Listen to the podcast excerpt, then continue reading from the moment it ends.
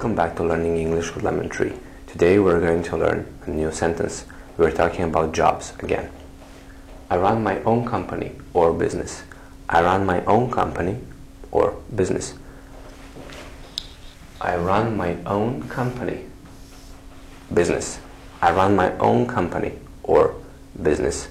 I run my own company. I run my own business.